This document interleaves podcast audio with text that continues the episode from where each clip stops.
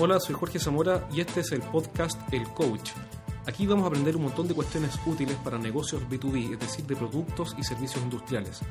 Antes de comenzar, te invito a que visites estrategiasdeventa.com. Estrategiasdeventa.com. Ahí hemos subido un montón de información útil como PDFs, MP3, videos, un blog con información que puedes poner en práctica e implementar rápidamente. Nos vemos allá y vamos con el capítulo de hoy.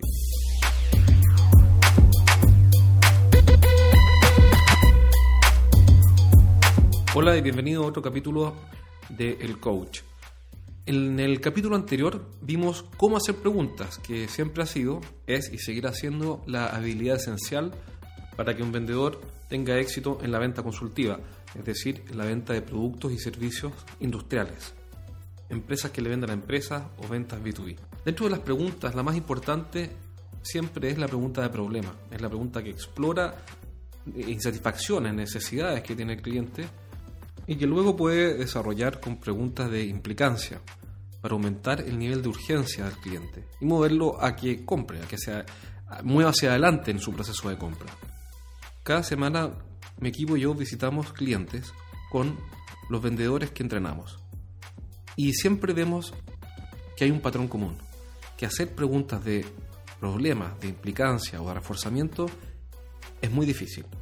Y para ayudarlos, en nuestra página web estrategiasdeventa.com vamos a poner un link con ejercicios para que puedas hacer y prepararte para las entrevistas con los clientes que son el momento decisivo, el momento de la verdad.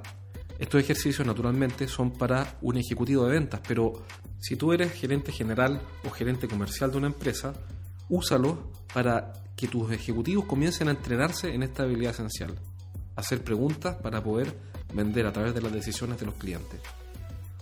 Entonces entremos en materia y veamos hoy día qué es el ciclo de compra y por qué es tan importante entenderlo, especialmente para aumentar la efectividad de un ejecutivo de venta. El ciclo de compra es un camino que recorren los clientes antes de tomar una decisión. Es decir, el ciclo de compra es el conjunto de las fases psicológicas por las cuales pasa un cliente antes de hacer una gran compra o una compra de alto involucramiento. Si un cliente va a comprar una casa y esa casa para él es muy importante, o si va a comprar un camión y esa compra de este camión es muy importante para él, lo más probable, en base a una observación de más de 35.000 casos que se hizo en los años 80, es que el cliente pase por tres etapas antes de tomar la decisión. Y en este capítulo vamos a estudiar cada una de esas tres etapas y vamos a entender qué es lo que debemos hacer en cada una de ellas. Estas etapas que llamamos el ciclo de compra tienen una gran particularidad y tienen algo especial que hasta ahora y paradójicamente puede resultar novedoso. Y eso es que estamos hablando de la cabeza de un cliente. No estamos hablando de lo que yo quiero hacer o de lo que a mí me gusta hacer o de lo que nosotros creemos que es lo mejor, sino que estamos hablando de, la, de las etapas psicológicas de un cliente, de qué es lo que le está pasando a él internamente en su proceso de compra. Y lo que hacemos con esta estrategia es hacernos cargo de lo que le está pasando al cliente, porque a final de cuentas, seamos honestos, ¿qué es lo que realmente importa? ¿Lo que yo quiero y lo que a mí me interesa? ¿O lo que realmente le interesa y lo que realmente quiere y lo que realmente le sucede al comprador. El ciclo de compras responde cada una de estas preguntas y profundiza y explica qué debemos hacer. Primero es responder unas objeciones, porque en general cuando alguien escucha este tipo de entrenamiento, dice, bueno, pero ¿para qué yo debería aprender esto eh, si yo he vendido toda mi vida sin mayores complicaciones? Y muchas empresas han tenido éxito sin entender el ciclo de compra del cliente. Por ende, alguien podría legítimamente decir, no necesito aprender. Pero, ¿qué es lo que ocurre? Lo que pasa es que las empresas enfrentan el problema de la obsolescencia en la estrategia de venta. Las estrategias de venta empiezan a ser obsoletas cuando los resultados que obtenemos empiezan a ser decrecientes. Es decir, empiezo a esforzarme más para obtener cada vez menos resultados proporcionalmente. Para ilustrar la idea, uno podría preguntarle a Blockbuster eh, qué es un modelo de venta obsoleto. Otro punto es que cuando las industrias no se han desarrollado, crecer no es tan difícil. Es decir, cuando los primeros importadores de equipamiento, de máquinas eh, específicas para algún nicho, algún sector industrial, comenzaron a traer los equipos, vender no era tan difícil porque no había muchos competidores. Pero cuando las industrias se van desarrollando, se empiezan a llenar de competidores y esto lo aprovechan compradores cada vez más informados, con cada vez más alternativas, que exigen mejores condiciones y entre ellas, obviamente, precios más bajos. Por esta razón, este capítulo está pensado para los gerentes que enfrentan industrias más desarrolladas, con mercados más exigentes, con precios a la baja, en los cuales el rol diferenciador del ejecutivo de ventas es tremendamente importante, porque a fin de cuentas, en estos mercados, es el ejecutivo de ventas quien puede hacer una gran diferencia. Y antes de entrar de lleno en el ciclo compras, tenemos que aclarar un concepto anterior, y es que en, todo este capítulo vamos a estar hablando de las grandes ventas industriales, es decir, las ventas que tienen un alto nivel de involucramiento, donde el cliente percibe mucho riesgo al realizar la compra. Por ejemplo, un pequeño eh, constructor que va a hacer una gran compra de materiales por 300 o 400 millones de pesos, sí percibe riesgo si es una compra importante para él. O quien compra su primera casa. O por ejemplo, un transportista que va a comprar, que va a comprar un, camión de 150 mil dólares. O em, una empresa ferretera, una ferretería industrial, que va a hacer una compra de materiales que nunca ha hecho. O a un proveedor nuevo al cual nunca la ha comprado. Entonces, estamos hablando de las grandes ventas y no de las ventas pequeñas de insumos o servicios que están asociados a la venta mayor. Por ejemplo, en el caso de una ferretería industrial, no estamos hablando de la reposición de ese inventario que se va a dar en forma fragmentada a medida que pasen los meses, sino que estamos hablando de la gran compra inicial. O en el caso del de comprador de la casa, su primera gran inversión inmobiliaria, no estamos hablando de todos los gastos de mantención o gastos menores que tiene, sino que la gran compra inicial. Y estas grandes ventas, por ende, son las que hacen que el ciclo de compra sea más largo, es decir, que el cliente se tome un tiempo para tomar la decisión y que el riesgo que percibe, tanto por equivocarse, ¿ah? el riesgo percibido de esta decisión, eh, como el riesgo de quemar su reputación, sea mayor.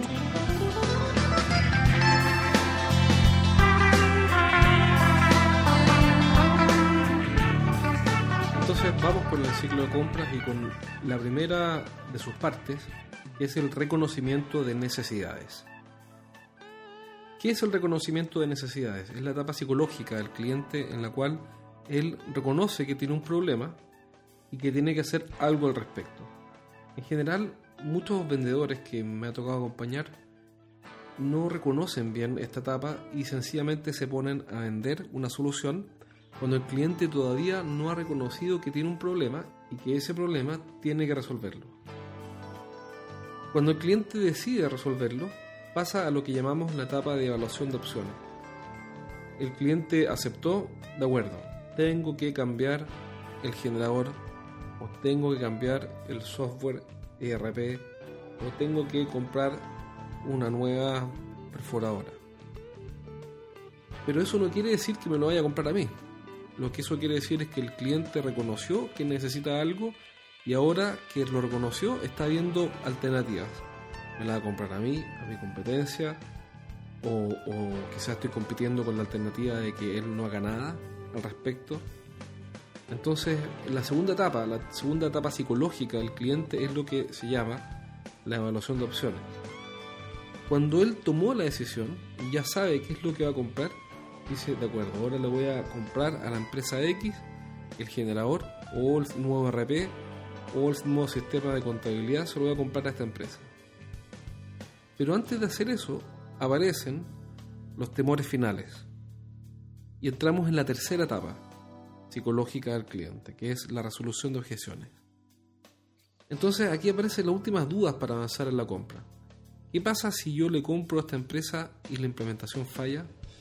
¿O qué pasa si compro esta máquina y el stock que tienen ya bajó y no me llega dentro del plazo que acordamos? ¿Qué pasa si este sistema de RP es más difícil de usar que el que actualmente tengo? ¿Qué pasa si a los usuarios no les gusta? Entonces estos son los últimos temores antes de realizar la compra. Y también tenemos algo que hacer ahí. Y nosotros como vendedores tenemos que hacernos cargo de esas preocupaciones. Ya lo vamos a ver en más detalle. Y cuando el cliente ha pasado por esas tres etapas psicológicas, está listo para comprar. Y una vez que compra, comienza lo que llamamos el periodo de implementación. Y que lejos de ser fruto del azar, la implementación se planifica. Y en las grandes ventas industriales el vendedor es el protagonista de la implementación, no es un espectador de la implementación. ¿Por qué? Porque el cliente finalmente compró y eligió la empresa por la relación de confianza que la empresa y el vendedor desarrollaron con él.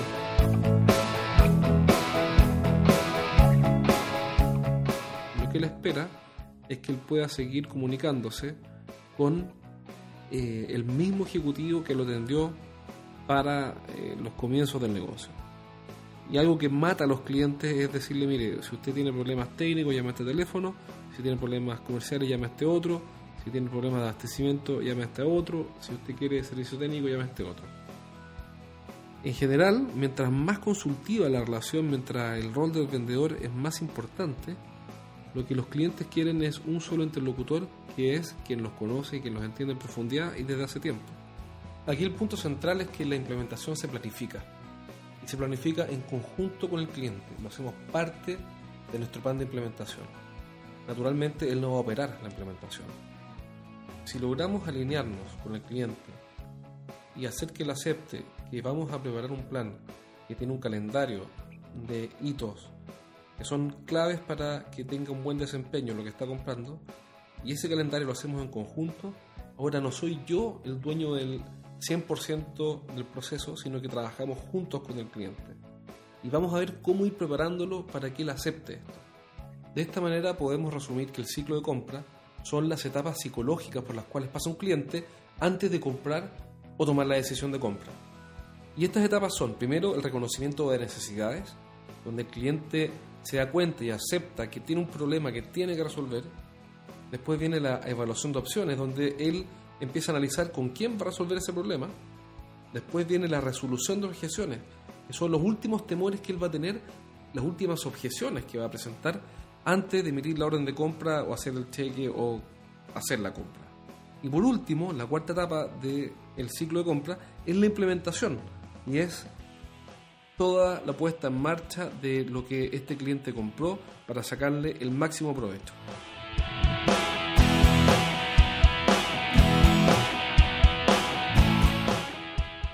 Bueno, ahora vamos a ver entonces cada una de estas etapas. ¿Qué es lo que caracteriza la primera etapa, que es lo que llamamos reconocimiento de necesidades? Lo primero que vemos acá es que el cliente se hace las siguientes preguntas. Se pregunta, ¿será necesario hacer algo al respecto? ¿Hay en realidad un problema con esto? ¿Será realmente necesario cambiar este equipo o cambiar el software? La clave en esta etapa está en investigar qué es lo que el cliente necesita, qué es lo que valora cuál es su problema o cuál es su verdadera necesidad. Así sabremos dónde está su insatisfacción, dónde está el problema. Si no encontramos problemas, ¿qué vamos a vender? No podemos vender nada. Entonces, para vender algo tenemos que encontrar un problema y luego darle un nivel de urgencia necesario como para que el cliente se mueva. Una vez que detectamos por ende el problema, tenemos que desarrollarlo, es decir, profundizarlo. Y con eso logramos darle el sentido de urgencia que comentaba recién. Ahora, ¿cómo hacer que un cliente aumente su nivel de insatisfacción o nivel de urgencia. Con preguntas. Nuevamente la clave está en las preguntas. Preguntas de implicancia. Por ejemplo, si el cliente reconoció que tiene un equipo que es muy lento, podríamos preguntarle, ¿cuál es la consecuencia de que ese equipo sea lento? ¿Qué implicancias ha tenido por usted? ¿Cuáles han sido los problemas que eso le ha traído? ¿Cuáles han sido los efectos de tener un equipo más lento? ¿Cómo saber si esta etapa terminó y ya tenemos un cliente que avanzó a valor opciones? Cuando el cliente acepta que el problema es grave y decide hacer algo al respecto o tomar una acción, lo que tenemos es un cliente que decidió pasar a la evaluación de opciones.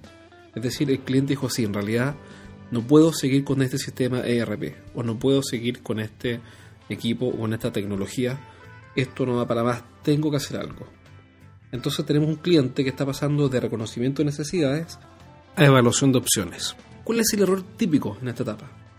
No investigar lo suficiente, es decir, quedarse con el entusiasmo del cliente por hacer algo y decir, ok, con esto tengo resuelto mi, mi, mi desafío y ya tengo un cliente que está listo para comprar. Y en consecuencia nos ponemos a vender acá. Este no es el momento para comprar. Este es el momento para investigar, para sentir urgencia. Pero como el vendedor no conceptualiza bien esto, se pone a vender y no a desarrollar necesidades. Si detectamos que el cliente pasó a la evaluación de opciones, entonces la clave acá, en esta segunda etapa, es encontrar cuáles son los criterios que nuestro cliente va a usar para decidir. Esta es la zona más competitiva y más difícil de todo el ciclo de compra. ¿Por qué? Porque el cliente está comparándonos con otras alternativas, está obligado a comparar. Nadie va a hacer una orden de compra de 500 mil dólares sin haber cotizado a por lo menos unas dos o tres opciones. Y mientras más grande es el negocio, la competencia más va a tratar de diferenciarse y mostrar que nos opera y el cliente va a estar escuchando opiniones y va a estar comparando, revisando alternativas, comparando costos, comparando ventajas. Y por ende esta es la zona más difícil, la más competitiva. Hay mucho que hacer, por cierto, pero hay mucho para trabajar. Y el éxito va a estar dado por la capacidad de comprender, de calzar y de influenciar la toma de la decisión. Hay que estar muy atento a las señales que da el cliente porque en esta etapa mientras más tiempo pasa entre que el cliente decide compararnos y tomar una decisión, existe la posibilidad que más cambien los criterios de decisión. Si el cliente en enero cree que o dice que va a tomar la decisión, primero por precio, segundo por calidad y como tercer criterio por la innovación tecnológica que está comprando, no sería extraño que en marzo o en abril si es un, un negocio que dura tres o cuatro meses, esté, por ejemplo, privilegiando el respaldo del proveedor. Entonces el vendedor debe estar muy cerca del cliente para estar atento a los cambios en los criterios de decisión y para poder entonces reaccionar rápido y volver a influenciar al cliente para que el calce entre sus criterios y nuestra propuesta sea perfecto. ¿Cuál es el error más común en esta etapa? El error más común es no descubrir el criterio del cliente y hacer un mínimo esfuerzo por influenciar ese criterio. Normalmente los vendedores aquí toman los criterios como, como una constante, es decir, creen que no se puede cambiar, o si quieren cambiarlo, cometen el error contrario y es asumir que es cuestión de argumentar para que el cliente se convenza de que tiene que cambiar su criterio. Entonces, tenemos que hacernos cargo y encontrar cuáles son los criterios y tratar de influenciarlos. Cuando el cliente pasa de comparar alternativas, porque ya sabe decidir, a un paso adelante, es decir, a tomar la decisión final de compra, el cliente inevitablemente va a pasar por la resolución de preocupaciones, que son los últimos temores finales antes de hacer la orden de compra o hacer, el pago. Ahora, si es que el cliente nos ha comprado antes y durante algunos años ha sido un cliente frecuente que no percibe riesgo en hacer negocio con nosotros, estas preocupaciones van a ser más tenues, más bajas. Pero si es un cliente que no nos ha comprado nunca o que es un cliente de la competencia que se lo estamos quitando, va a percibir riesgo porque en todo lo nuevo hay un riesgo percibido. Entonces, ¿cuál es la, la clave acá en esta etapa? Es que el vendedor vaya a averiguar qué es lo que le está pasando a nuestro cliente, qué preocupaciones tiene.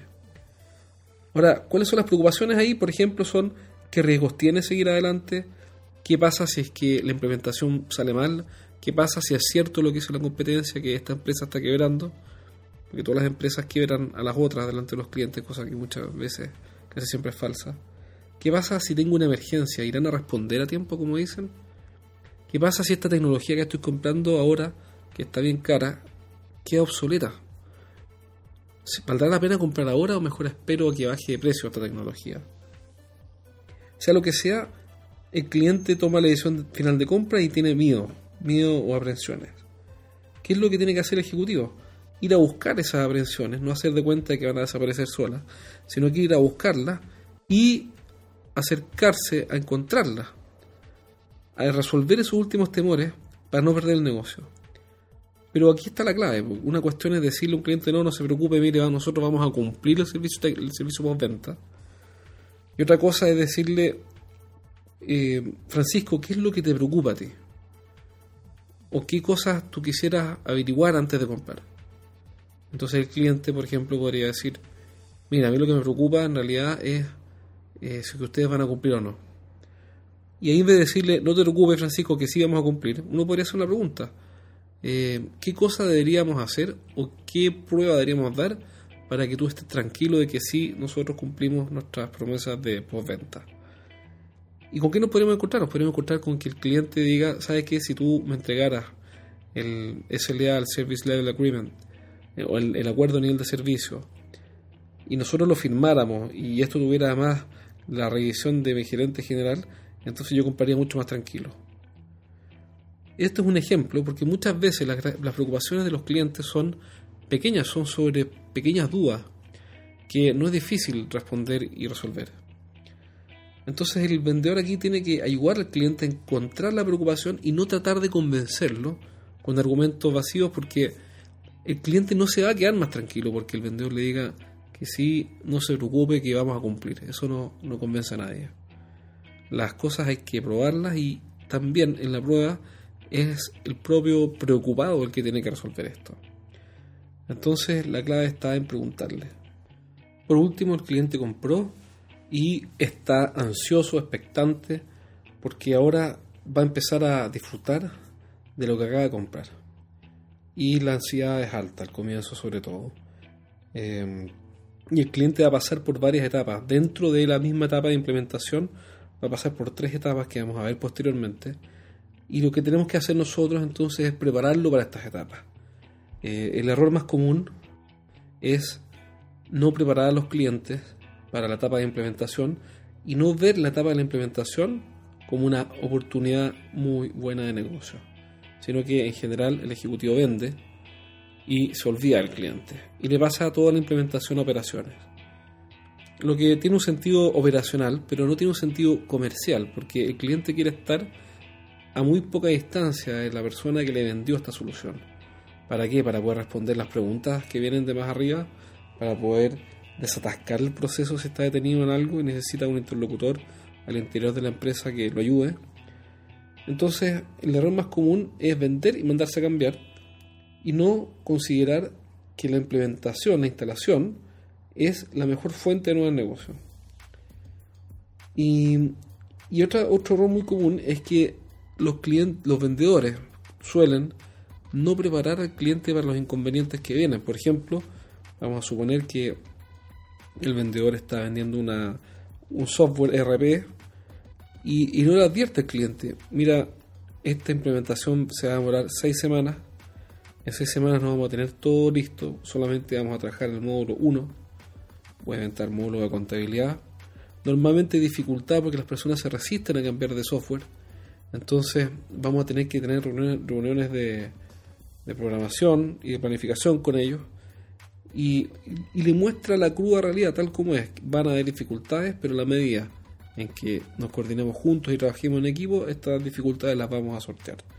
Entonces, en general, los vendedores no hacen eso, sino que sencillamente venden y se mandan a cambiar.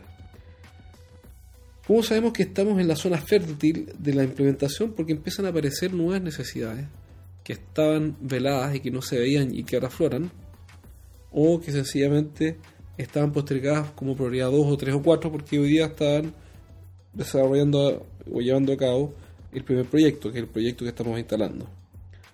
Entonces, eh, aquí tenemos una señal de comienzo de un nuevo negocio, cuando encontramos insatisfacciones nuevas. Es el momento de hacerlas ver. Entonces uno lo puede comentar al cliente, oye, estamos haciendo la instalación tanto, en tal parte, y nos damos cuenta de que falta A, B, C, D. Y nuestra propuesta es ayudarte con ese problema. ¿Es importante este problema para ti? Y etcétera, y comenzamos entonces a hacer un nuevo ciclo compra. Esos, esos son principalmente los cuatro pasos eh, psicológico, las cuatro etapas psicológicas por las cuales pasa o avanza un cliente, con una breve descripción de lo que tenemos que hacer en cada uno de ellos. En un próximo audio vamos a ver en profundidad, por ejemplo, la implementación, cómo preparar una implementación para que sea efectivamente una fuente de nuevos negocios, cómo influenciar los criterios cuando estamos en una posición desfavorable y cómo resolver las objeciones con preguntas. ¿Para que el negocio pueda crecer y, y pueda avanzar sin problemas.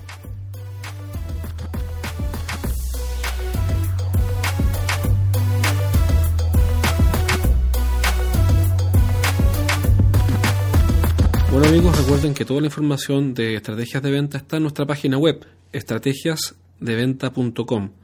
Estrategiasdeventa.com.